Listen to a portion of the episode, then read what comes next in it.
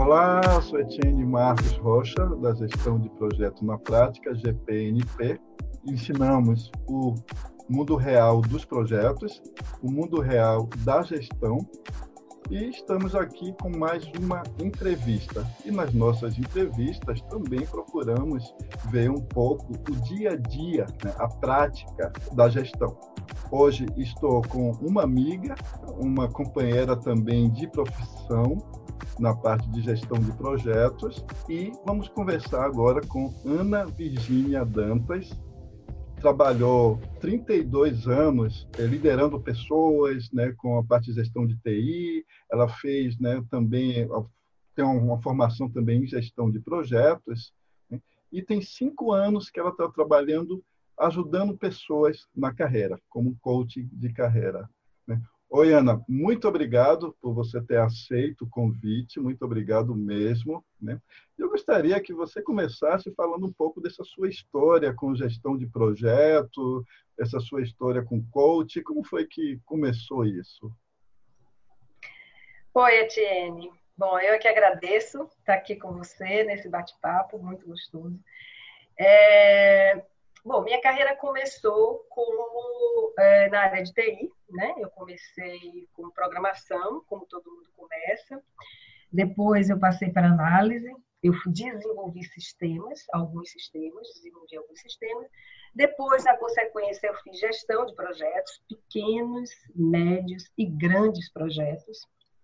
Até que eu passei para o meu maior desafio, que foi fazer a gestão de TI. Eu fui gerente de TI e eu apliquei o quê? A gestão de projetos na gerência de TI, que casa perfeitamente todas as áreas de conhecimento da gestão de projeto numa gestão de TI. Então, eu, a minha trajetória de TI levou 32 anos, é, onde eu tive a oportunidade de conhecer muitos perfis profissionais, é, muitos desafios enfrentados, e também passei pelo coach, passei pelo processo de coach. E quando eu fechei esse ciclo, eu fui estudar melhor o coach, estudar os efeitos do coach realmente no comportamento pessoal e, consequentemente, profissional. E eu fui estudar o coach pessoal e o coach profissional. Apliquei em mim também, na minha nova carreira como coach, e comecei a atender há cinco anos eu atendo profissionais utilizando a metodologia do coach, que a gente vai ver que é uma metodologia baseada em outras ciências. É, ela não é uma metodologia pura e simples, é baseada em outras ciências, e utilizando minha experiência na trajetória da minha carreira, minhas experiências que tiveram erros e acertos. E todas essas, essa experiência, essa metodologia eu ajudo para desenvolver outros profissionais. Muito legal, né? Então, pelo que eu entendi, você passou primeiro pelo processo de coaching, né? E depois que você viu a importância do que é ser um coach, né? E do que é ter, né? Um coach, ser um coach, como as pessoas falam, né? Sou um coach, é isso, né? Uhum, isso. E e, Ana, assim, e aí tem, Ana, é muita dúvida, né? O que é coaching, né? Então, muitas vezes as pessoas falam coaching, falam mentoria. Outro dia eu vi coaching em nutrição. Né? Eu falei assim, existe isso? Coaching em nutrição? Então, eu queria que você né, explicasse o que é coaching, o que é mentoria. Né? Uhum. Então, bom, o coach, a origem da palavra, vamos entender um pouquinho o coach, porque acho que é bem claro para as pessoas. O, a origem da palavra coach vem de condutor de carruagem, cocheiro, certo? O cocheiro transportava as pessoas de um ponto a outro, certo? No novo conceito, esse significado permaneceu. O coach é uma metodologia baseada em uma análise científica que utiliza neurociência, psicologia, administração, entre outras, sociologia, antropologia. Então, é um misto ele utiliza essas ciências e, e, a partir dessas ciências foi montada uma metodologia. Qual é o objetivo dessa metodologia? É promover o desempenho do ser humano para torná-lo melhor. Esse, esse aumento de desempenho tem como objetivo maximizar a performance desse ser humano, que no caso é o meu caso é profissional, para ele alcançar os objetivos de forma mais rápida.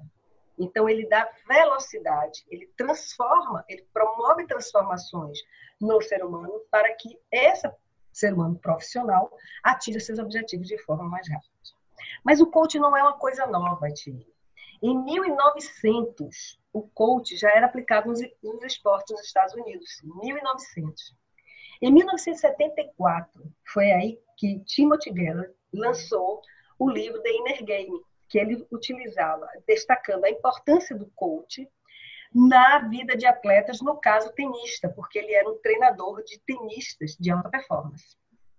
E em 1980, o coach foi aplicado na área executiva para formar líderes. E daí para cá, essa coisa só fez evoluir.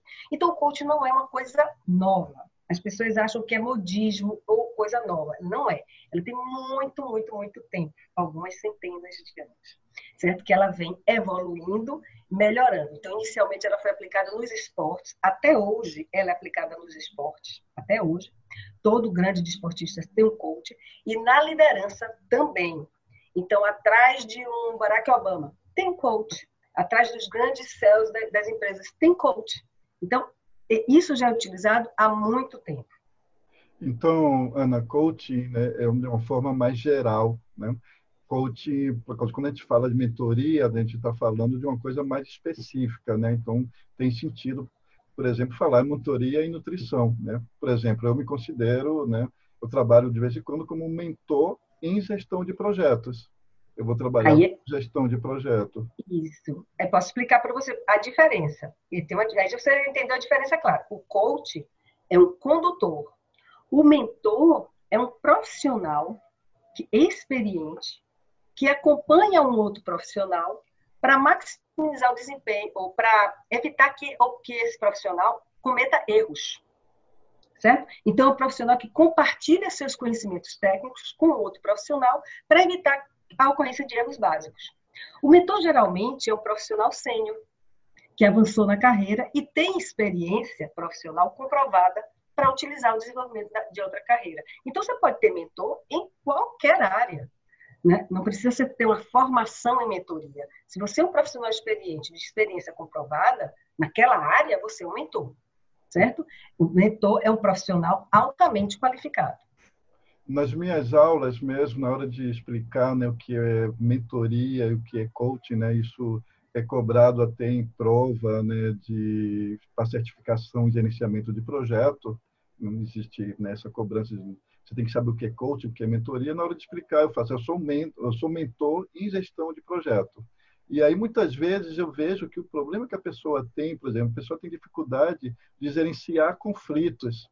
Eu vou trabalhar com isso, né? mas se eu ver que o problema é da pessoa como um todo, né? aí eu passo essa pessoa para um coach porque ela vai, Exato. o coach vai desenvolver especificamente essa parte da comunicação, da gestão de conflito e de outras coisas. É como se fosse. E aí a gente vai entender que quando você diz assim, olha, eu, a pessoa tem um problema é, em gestão de conflitos, eu vou utilizar minha experiência para mostrar para ela como se faz a gestão de conflitos, quais os erros e acertos que a gente comete numa gestão de conflitos e ensinar para ela como executar uma boa gestão de conflitos.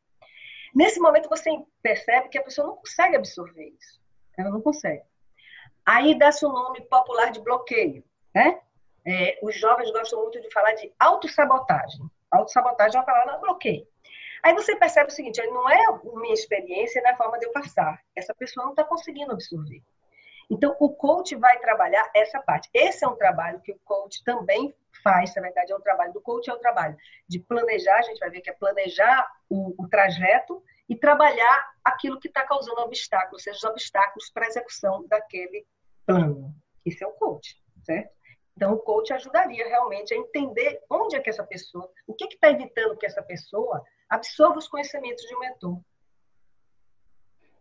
Entendido, Ana. Então, e o que é o coaching de carreira? Nada mais é do que a utilização do método para ajudar profissionais a identificar de uma forma clara seus principais objetivos no mercado de trabalho e na carreira que decidiu seguir. É com base nisso, e com base nisso é, é desenvolvido um plano para alcançar essa meta.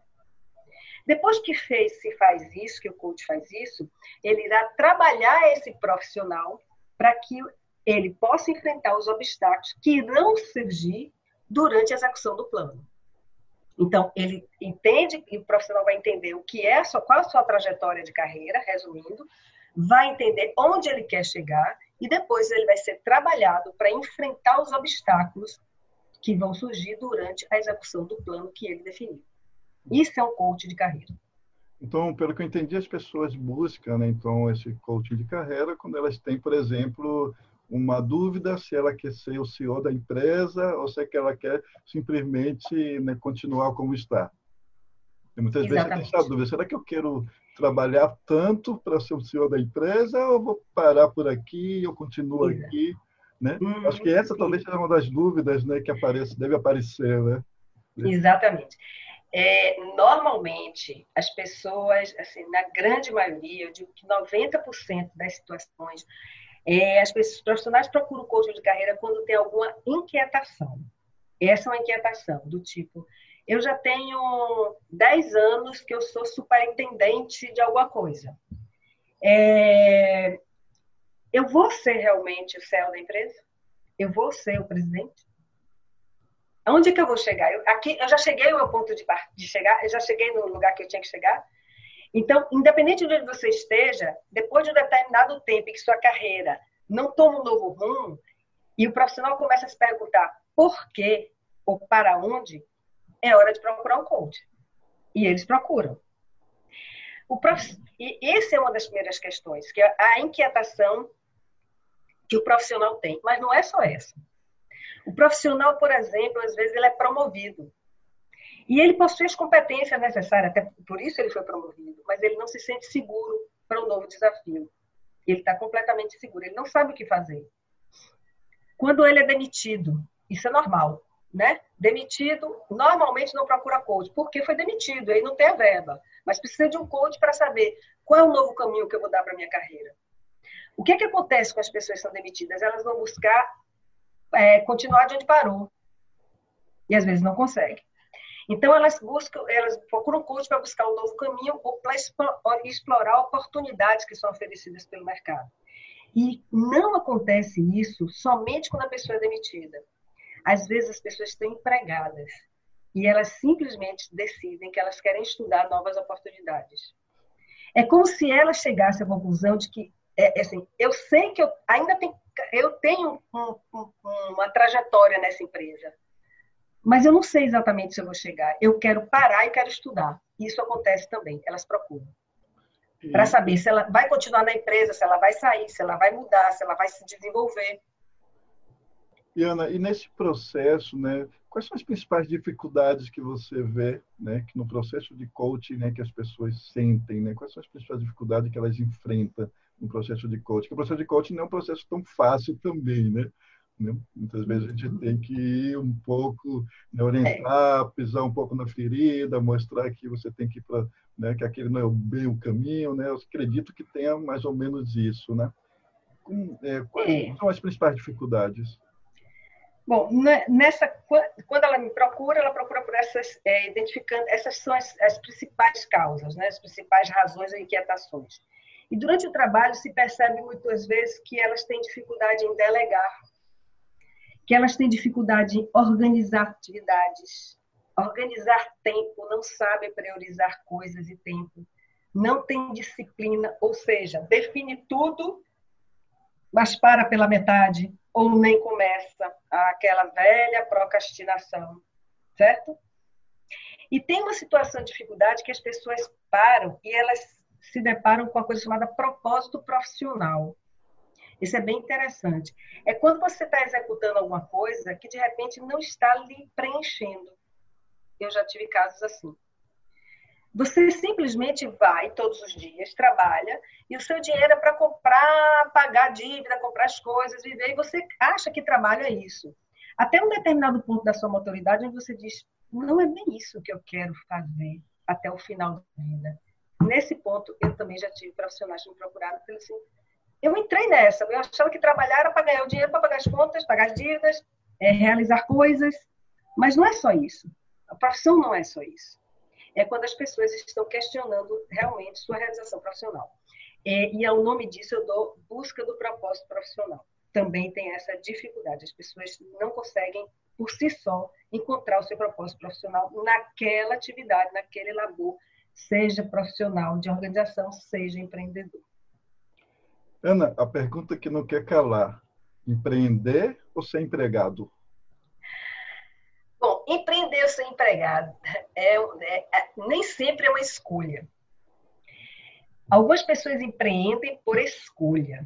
Algumas pessoas empreendem por falta de oportunidade no mercado de trabalho.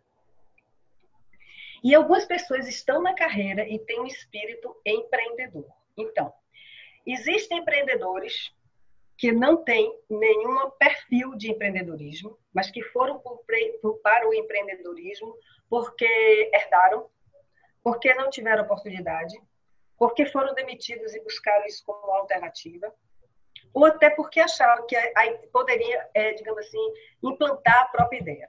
Então, existem no mercado empreendedores que não têm perfil de empreendedorismo. E existem pessoas em carreira que são verdadeiros empreendedores. E, e os, aqueles que aplicam, têm, é, digamos assim, são diferenciados na carreira. Por falar nisso, esse é um assunto que está muito atual. As empresas têm dado, digamos assim, muita importância a essa característica de profissional com perfil empreendedor. Hoje as empresas estão buscando nas suas dinâmicas avaliar autogestão, empreendedorismo e inteligência emocional. Elas estão colocando nas suas dinâmicas para saber quanto o profissional tem isso, porque são profissionais diferenciados. Seja na empresa, na, na empresa que está sendo contratando ou, ou no seu próprio negócio. Esses profissionais são diferenciados. Ah, legal isso. Então, assim, empreendedorismo hoje é uma competência é, é uma competência. Usado... Na verdade, é, é uma competência que, tanto, na, tanto na organização quanto na sua própria empresa, ela é uma competência que, que faz de você um profissional diferenciado. Ana, é, a gente, antes da gente fazer a entrevista, né, a gente coloca em alguns grupos né, do WhatsApp, né, são nossos seguidores, e eles, a gente pede algumas perguntas. Então, vieram algumas perguntas. As perguntas estão vindo muito desse, desse momento atual né, de pandemia que a gente está tá vivendo. Tem uma pergunta aqui que ele fala, né, como você vê o novo cenário de, de empreendedorismo online? Ele veio para ficar? Na verdade, ele não veio ele já estava a caminho. Né? O empreendedorismo online, ou as relações online, a utilização da tecnologia, ela já estava sendo utilizada. Então, a pandemia ela só fez aumentar é, esse uso, né? digamos assim, intensificar esse uso, o que está fazendo, primeiro, com que os com empreendedores e profissionais percebam que podem sim executar suas atividades de forma bastante produtiva, de forma online. E cada dia que passa, ele está se profissionalizando mais. Ou seja, aquilo que começou de uma forma mais ou menos amadora, achando que era só para passar uma chuva, está se mostrando que não, que não é passar uma chuva. Então, que você pode realmente fazer muita coisa, digamos assim, um volume muito maior de atividades e gerar muito mais produtos de forma online. Então, veio para ficar. Na minha opinião, veio para ficar. Uma outra pergunta nessa mesma linha é: é seguro alguém sair do cenário de empregado e migrar para a situação exclusiva online? Online ou não, ela só se faz segura se você fizer um planejamento detalhado, se preparar para essa transição.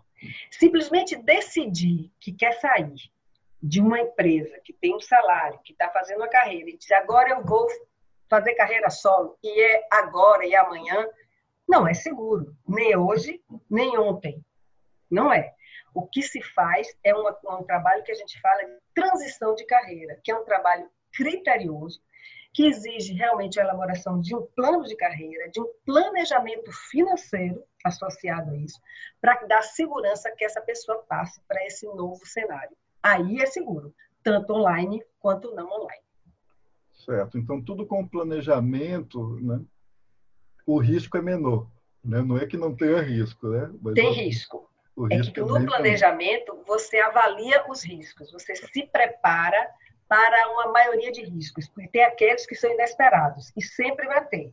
Porque uma pandemia, por exemplo, é, é um risco inesperado. É um risco, certo? de risco desconhecido gestão de projetos. Mas, mas, por exemplo, nesse caso, existem empreendedores ou profissionais que estão numa situação melhor do que outros. Por quê?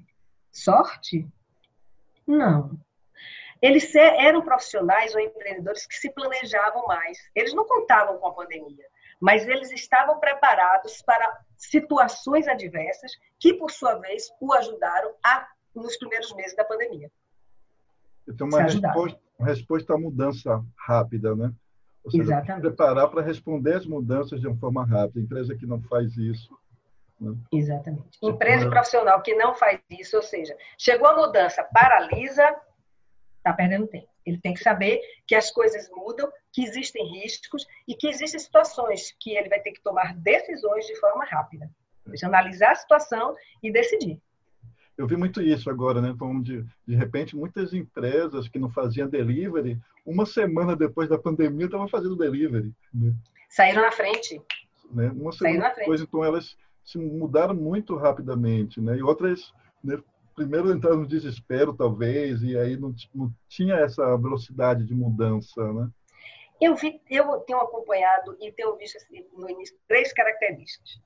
O que, o que na primeira semana tomou um baque, tomou uma decisão e na segunda já estava produzindo algo diferente. Aqueles que paralisaram, continuaram paralisados do tipo desesperado, vou falir, vou, vou, tô, tô ferrado. E aqueles que dizem assim, não estou ferrado, eu só espero que volte, porque tudo vai voltar como era antes. Ou seja, é aquele da a esperança não morre nunca, mas a esperança morre, gente. É só você mudar ela que ela continua viva. Mas se você deixar ela sem alimento, ela morre de inanição, ela morre seca. Então, esperança é o que a gente tem que alimentar. A gente tem que dar... Então, se a coisa está difícil, você dá uma outra comidinha para a esperança, para a esperança. Aquelas pessoas que pararam, não alimentaram a esperança, estão ali esperando o governo liberar, é, as pessoas voltarem ao comportamento. Tem gente que está esperando isso, estavam querendo esperar o que era antes. Isso é um comportamento não só de empreendedores, é um comportamento de profissionais. Empresas que executam mudanças do tipo é, mudanças estratégicas, mudanças organizacionais estratégicas, tem pessoas que simplesmente elas travam e ficam só falando do que era antes. Só falam do que era antes. E não vai para frente. Normalmente, essas pessoas não têm uma boa um bom final. Um profissional, um bom final. Como o pessoal fala, né? Esperança é a última que morre. É, a última que morre se você alimentar. Porque se você não alimentar, ela morre. Ela morre. Mas é a última. Que... É a última, sempre. É a última. No dia que ela morrer, você já não tem mais nem o que pensar. Porque esperança é pensar em algo novo, né? É esperançar, é fazer algo novo. Então, se você não, se você está aqui parado, não está fazendo nada, é esperança de quê? Você não está esperando, você está esperando. Esperando, é a diferença. Né? É diferente, você está é, esperando. É. Certo? Aí, aí acho que esses termos, essa, essa, a semântica dos termos tem que ficar clara para as pessoas. Você está tá esperando. Não, esperança é fazer, é alimentar. Aí você está é sempre girando a esperança. Então, quando você está fazendo isso, ela não morre. Ela morre quando você para, ela é a última que morre. Muito legal, Ana, muito legal que você falou. Uma outra coisa que o pessoal né, fala muito é sobre o pós-carreira, que é o que a gente chama de pós-carreira. Né? Eu tenho um, recebido muita gente procurando para abrir um negócio, pessoas que estão trabalhando, mas já preparando esse pós-carreira. Então, não esperando né, sair, né, não esperando né, a, a aposentadoria, né, como a gente fala, né, para já não as pessoas já, já estão preparando então eu estou vendo muito esse movimento como é que você vê essa pós-carreira? O que que é pós-carreira e como é que você vê isso? Primeiro eu achei muito feliz a, a terminologia pós-carreira. Tomara que ela pegue porque existe um termo pejorativo de aposentadoria se criou um mito que aposentar é parar é sentar e esperar eu não sei o quê. Não sei, talvez esperar ir embora, não sei. Aposentar, pessoal, é simplesmente é, ter direito a um recurso que foi recolhido. Isso é aposentadoria. Aposentadoria é um recurso que você recolheu durante uma vida inteira, né, muitos anos, e agora você recolhe. Pós-carreira é sim você construir uma carreira de 30, 35, 40 anos, e você vai fechar esse ciclo para abrir uma nova carreira. E essa nova carreira pode ser explorar a habilidade que você já vinha explorando de uma forma diferente. Você pode desenvolver uma nova habilidade, descobrir um talento, desenvolver uma nova habilidade. Você pode também, voltando, explorando a habilidade anterior, você pode repassar essa experiência. Pode voltar a estudar. Você vai, é, digamos assim, planejar esse pós-carreira considerando atividades que cuidam da saúde, atividades físicas e cuidado com, o seu corpo, né, com sua saúde. Atividades lúdicas, que é fazer viagens, é, reunir amigos, criar novos grupos de amigos. E atividades profissionais. A diferença nesse pós-carreira, nessa nova carreira, é que você tem o controle do tempo e vai se dedicar na medida que lhe dar satisfação. Ou seja, você não tem mais o tempo que foi estabelecido por uma necessidade de em, outras necessidades financeiras mesmo, onde você não se dava o luxo de fazer determinadas coisas porque você tinha que ter um determinado padrão financeiro para honrar todos os seus, os seus compromissos. Com a nova carreira, o, o que difere é que seu tempo é muito mais flexível, onde você vai realmente colocar as suas atividades de acordo com o tempo que você tem. Isso é o que eu chamo de pós-carreira. Você pode se dedicar apenas, pode se dedicar tudo e planejar, você pode se dedicar apenas um deles, não tem nada de errado. Se, ah, eu pós-carreira meu é simplesmente planejar e viajar, tá tudo certo. Meu pós-carreira é fazer trabalhos voluntários, encontrar amigos e fazer grupos de livros. Você pode, você tem que definir, você deve definir um novo ciclo de carreira para você. Isso é o que eu chamo de pós-carreira. Muito legal, né? Então isso está sendo uma constante procura, né? As pessoas se preocupando antes, né, de chegar, né, com antecedência, né? Já fazendo como você sempre fala aí, né? Tudo você tem que preparar a transição, né? Então se você vai transitar, né, do empregado para ser empreendedor, tem uma transição. Se você vai estar tá fazendo pós-carreira, né, se aposentando, você tem que ver como é que vai ser a minha aposentadoria, né? Aí, como é que vai ser isso? Como é que eu vou atividades lúdicas, né? Como é que eu vou você com meus amigos, né? Como é que eu vou ser profissionalmente? É, nesse ponto que você colocou, eu vou só acrescentar uma coisa que fica bem interessante. Vamos supor que você tem um hobby e que você queira empreender em cima desse hobby. Primeira atividade prazerosa é seu hobby, mas você não tem, por exemplo, nenhum conhecimento de gestão então você vai ter que estudar, você vai ter que chamar um mentor, né? formatar um modelo de negócio para você empreender no seu, com o seu hobby. Então, é tu, por isso que é parar, planejar e executar aquilo que você realmente quer fazer no seu pós-carreira, assim, pós-primeira carreira, porque as carreiras elas podem existir ao longo de sua vida. Você pode a mesma carreira e até o final da vida, ou você pode ter várias carreiras até o final da sua vida. Nada impede, idade nenhuma impede. E nem a palavra aposentado, né? que é simplesmente receber um benefício. Pelo amor de Deus, esqueçam isso. Esqueçam, tirem isso a palavra aposentado é só receber benefício. É ter um benefício a mais que você tem direito porque recolheu. Uma poupança. Muito legal. Mais uma vez, o importante é o planejamento. Né? Mais uma vez. Parar, pensar, planejar para executar depois. Muito legal, Ana. Ana, vamos passar agora para a gente falar sobre né, gestão de projeto, né? sobre a carreira né, de gerenciamento de projetos. É, antes, né, antes que ainda a gente ainda tem essa figura do gerente de projeto. Né? Só que eu passo muito para os meus alunos, na minha visão, né, o gerenciamento de projetos é muito mais uma competência do que realmente uma profissão. É uma competência que você pode usar em qualquer profissão. Então, qualquer profissão, você vai estar fazendo coisas que têm início, meio e fim e que têm resultado único. Então, você tem que saber, por exemplo, você está num restaurante e vai fazer um, um, desenvolver um prato novo, você tem que ter uma competência de gerenciamento de projeto. Né? É. Senão, você pode fazer e não dá certo porque não tem fornecedor para aquele para algum ingrediente dali, ou então as pessoas não gostarem, você perder. Né? Então, tem toda uma parte de gerenciamento de projeto que as pessoas têm. Então, eu vejo muito mais como uma competência o gerenciamento de projeto. Né? Como é que você vê isso?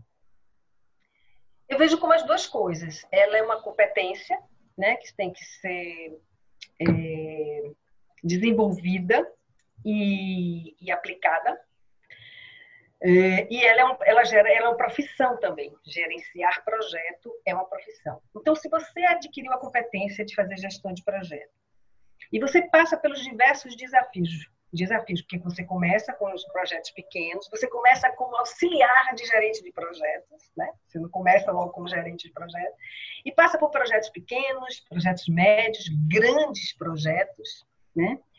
Ou mega projetos, porque existem os mega projetos. Então, faz de você você construir uma carreira como gerente de projeto, que você foi desde como assistente de gerente de projeto até gerente de mega projetos né? pela sua experiência e vivência e capacitação. Então, é competência e é profissão. Ela pode se transformar numa carreira e, assim como qualquer carreira, ela exige que você tenha constante desenvolvimento.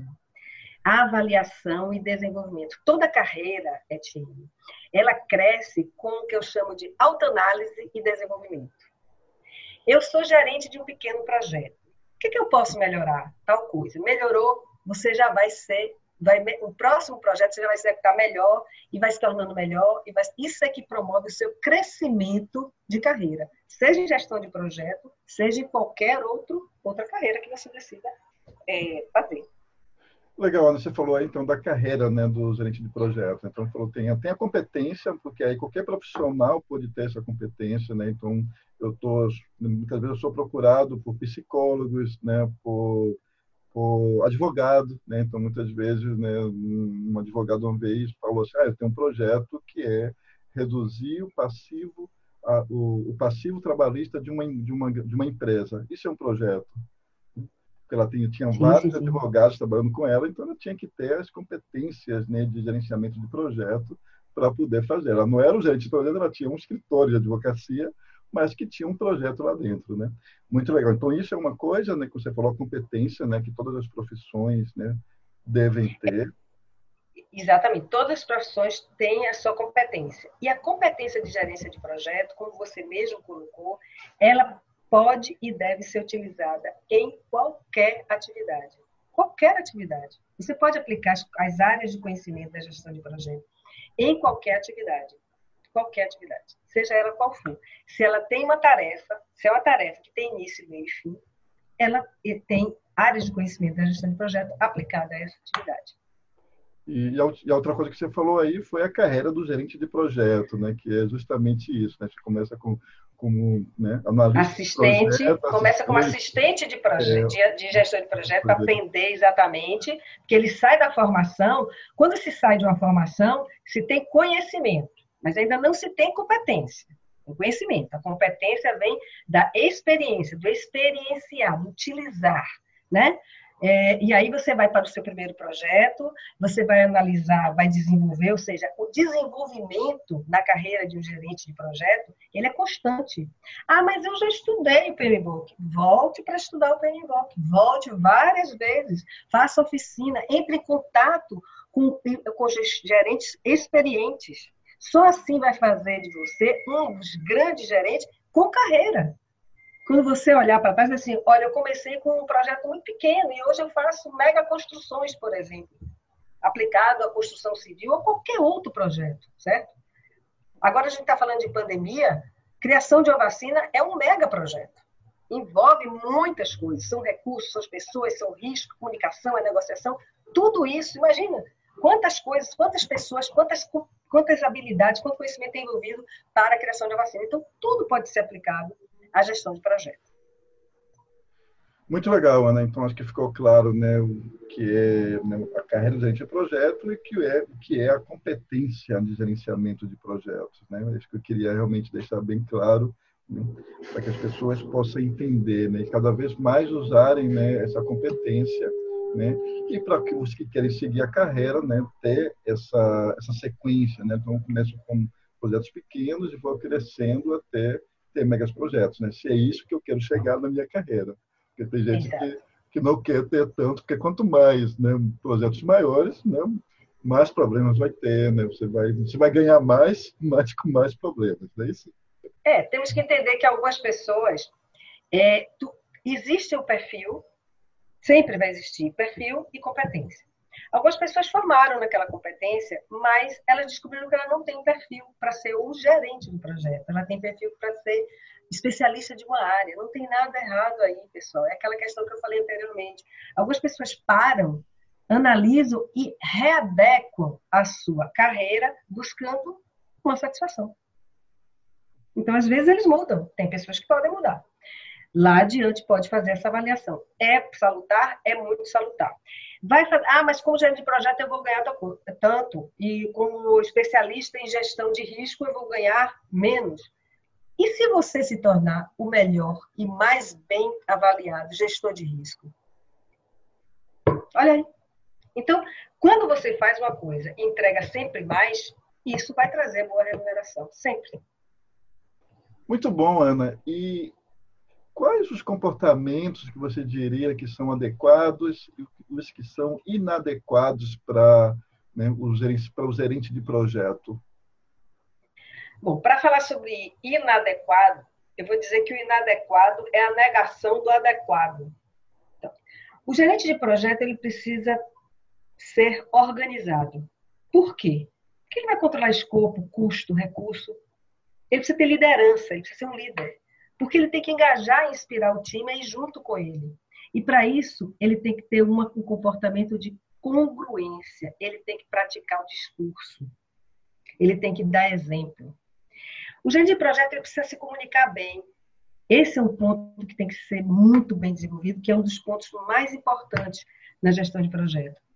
A comunicação tem que ser aberta e transparente e ela tem que incentivar a troca de ideias. Tem uma coisa que se diz muito e que a gente aplica muito no coaching. Não julgar, tentar ouvir antes de julgar, não trazer a expectativa do que a pessoa está falando, do que esse profissional que trabalha com você, para dentro da realidade que você quer encaixar. Isso faz com que a comunicação realmente seja falha. É um dos pontos falhos de comunicação. Outro comportamento, negociação. O gerente de projeto ele negocia o tempo inteiro, ele negocia prazo, ele negocia recurso, ele, ele lidar com perfis diferentes de profissionais, então ele negocia o tempo inteiro. Ele tem que se antecipar aos problemas e quando a situação ocorrer, ele tem que ter equilíbrio para contornar a situação. Objetividade é um outro comportamento muito importante. Ele tem que analisar a situação, as situações e tomar atitudes, tomar decisões quando acontecer algum tipo de situação que exija dele uma decisão. Persistência é um outro comportamento que ele tem que ter para ser um bom gerente de projeto, para não desistir frente às dificuldades, que não serão poucas. Empatia. Empatia. Ele pode ter, o gerente de projeto pode ter as maiores ferramentas, melhor local físico, mas o maior recurso dele é o time, são as pessoas. E a empatia vai ajudar ele a criar um time confiante e alinhado. E o mais importante, né, além da liderança, a disciplina. É essencial para organizar e ter disciplina, porque sem disciplina ele não vai tocar nenhuma dessas tarefas, ainda mais simultaneamente. Esses são os comportamentos adequados. Os inadequados, um deles ou todos eles. Se o, o gerente de projeto tiver qualquer um desses de forma inadequada, isso já não vai ser muito bom para ele, já vai gerar alguns problemas de gestão. Muito bom, Ana. Muito legal. Eu sempre falo muito isso nas minhas aulas. Agora eu tenho dado muito curso também de introdução gerenciamento de projeto, né? E quando as pessoas se assustam, né? Quando eu falo isso, quando eu falo isso, não adianta, exatamente como você falou, não adianta ter as melhores ferramentas, né? Saber usar, né? A planilha, saber usar as melhores técnicas, se você não, né? Não sabe usar as técnicas que eu chamo de técnicas comportamentais, que são essas que você falou, né? Que são a negociação, gerenciamento de conflitos. Então, o mais importante realmente é a gente ter isso. A gente é responsável. Outra coisa que eu falo muito, você é responsável pela sua equipe. Eu, mas como é que eu sou responsável? As pessoas perguntam como é que eu sou responsável. Não, você é responsável, porque é você que está criando né, aquele clima. Né? Então, você que tem que ser. Por que, que um, uma pessoa não está motivada? Né? Você que, que, tem que ver por que, que não está. Então, você é responsável por, pelo clima de união, por exemplo, da sua equipe. Né? Pelos problemas Isso. que acontecem na sua equipe, né? Você tem que ver e, né, e resolver. Muito legal, Ana. Então, muito legal isso que você falou, né? que confirma no que eu falo para os, os meus alunos, principalmente aqueles que bom. de introdução a gerenciamento de projeto. Que muitas vezes eles pensam, não, é ele que está falando isso, né? E aí, quando vê alguém de fora, né? muito legal, Ana. Ana, uh, vamos falar agora sobre Empreengame, né? O hum. Empreengame, gente, foi um trabalho que eu Ana e a Aline, né, que a gente fez, né, um trabalho muito legal, né, não sei se vocês, né, tem aí um vídeo, né, no, no YouTube, tem um vídeo do Empreem Game, um vídeo de chamado do Empreem Game. A gente teve que parar, né, por causa da pandemia, né, porque ele é presencial, né, a gente ainda não a gente nem parou para pensar de transformar ele, porque ele é muito presencial, é, é então muito presencial. ele é ele é a gente a gente trazer, né, o trazer o empreendedorismo, é trazer noções de empreendedorismo, né, trazer práticas de empreendedorismo com jogos.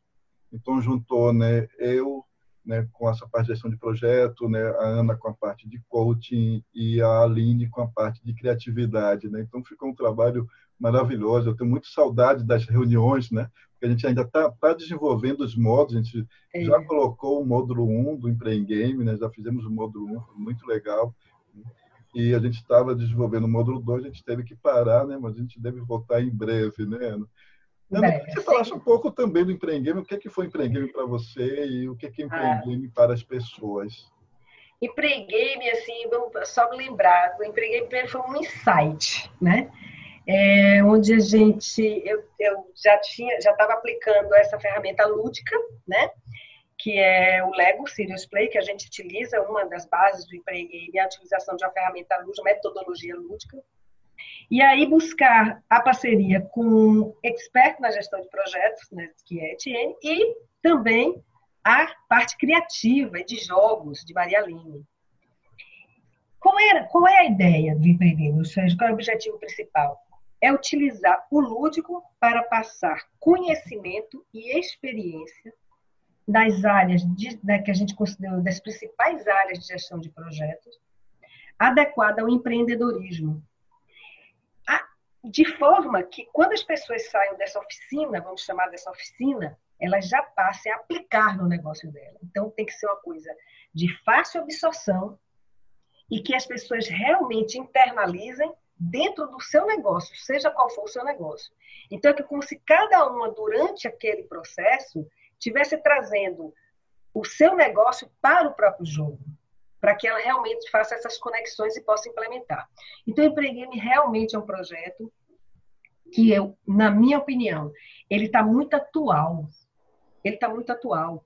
Ele, ele surgiu antes da pandemia, né? Como, como você acabou de falar.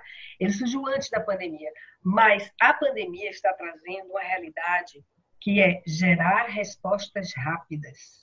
A pandemia está trazendo isso para nosso mundo de negócios, nosso mundo profissional, gerar respostas rápidas. E não esperar muito tempo para se ter produtos. O Empregame ele tem, essa, ele tem esse propósito, gerar é, conhecimento é, e, digamos assim, absorção desse conhecimento de uma forma rápida. Então, ele está muito atual. É, acredito sim que depois da pandemia ele, volte, ele precisa do presencial, porque o lúdico utiliza as mãos para gerar a absorção do conhecimento. Então, a gente utiliza peças manipuladas, então precisa do presencial, para que haja exatamente a absorção desse conhecimento através, obviamente, das perguntas, certo? Que a gente faz. Então, é um projeto que realmente eu me encanto com esse projeto. Esse projeto é um projeto bom, é um projeto que eu acho que vai gerar vai ganhar muita, é, digamos assim, evidência após agora, logo depois que a gente puder executar ele de forma presencial, pelos produtos que ele gera. E são produtos rápidos. Isso mesmo, Ana, assim, como você falou, né, um insight, né? Então, é, foi uma inovação, né? Porque, porque a gente juntou três coisas, como você falou, né? A gente já falou aí, né, do né, Lego Serious Play, né? Mas, na verdade, a gente não está usando nada do Lego Serious Play, né? A gente está usando o Lego, né? O a gente está usando peças de montar, né? não é nem Lego, né? Ele está usando qualquer peça de montar, né? Tem uma, uma dentro também tem uma dinâmica que é uma encenação, que é uma encenação que as pessoas vão vão se identificar muito com aqueles empresários, né? Que fazem tudo, né? Tem empresário que faz, então a gente tem um jogo, né? Do, do crachá, né? Agora eu estou falando como suprimento, agora eu estou falando como né, jurídico da minha empresa. Então, assim, você está falando como tudo, né? Você faz tudo, você faz a compra, você faz o cliente, é, a parte comercial. É, assumir o papel. Assumir, o é, papel. É, você, é botar o, o, aquela pessoa que às vezes é só o dono, para assumir o papel do jurídico, para assumir o papel do vendedor, para assumir o papel, para exatamente saber quais são os problemas que estão ocorrendo no seu empreendimento. Nesse jogo, o interessante é que as pessoas começam a praticar e descobrir as dificuldades ou as facilidades também. Exatamente. Então, eu acho fantástico, foi muito legal desenvolver isso, né? Eu acho que a gente fez um trabalho muito bom, assim, bem colaborativo mesmo, né? A gente tem um, ali tem um pouquinho de cada um, né? Um monte é. de cada um, né? não diria nem um pouquinho de cada um. Não, tem um monte. Um monte de cada um, né? Porque é um trabalho assim que foi realmente a gente ia, voltava, não, ah, não, não, vamos fazer de outra forma, né? Então a gente fez, depois a gente fez um piloto, né, com um pequeno grupo, né, de empresários também, antes de lançar, né? Então foi um trabalho, ele foi todo planejado mesmo, né? A gente usou as boas práticas de gestão de projeto, né? E o interessante, eu tenho duas coisas para colocar. É, aquele grupo piloto, ele, eles hoje são donos de empresa, e você sabe que o insight que gerou naquele piloto foi a gestão de risco, lembra? Lembro, lembro disso. E eles, e eles implementaram padrões para avaliar a gestão de risco na empresa deles. Muito interessante, né? Claro, e eles foram pilotos, eles foram escolhidos, foi, eu estou colocando agora em primeira mão. E outra coisa interessante é que já duas pessoas que participaram do nosso primeiro módulo comentaram recentemente que estavam vendo fotos que tiraram naquele, naquele evento, sentiram saudade e perguntaram se vai voltar, que, que assim que tiver, querem ser avisados. Ou seja, gostaram, e ainda a pessoal que são, é, são dois empreendedores. Falaram para outros empreendedores que estavam no grupo, vocês, se vocês souberem, façam, porque é muito interessante. Então, são depoimentos de duas pessoas que participaram e que gostariam de participar já do segundo módulo, já querem estar inscritas. Nem perguntou qual era o segundo módulo, já querem estar no segundo módulo. É, eu acho que a gente vai, vai gerar, como você mesmo falou, e eu repito, insights é, em qualquer nível de empreendedor, qualquer tamanho de empreendedor, seja ele pequeno, médio ou grande, o Empregame serve para ele. Muito legal. Me deu saudade agora, era. saudade do Empregame, da, da reunião, das reuniões com vocês para falar sobre o Empregame, para te desenvolver. Né? Mas vamos lá, né? daqui a pouco a gente volta. Né?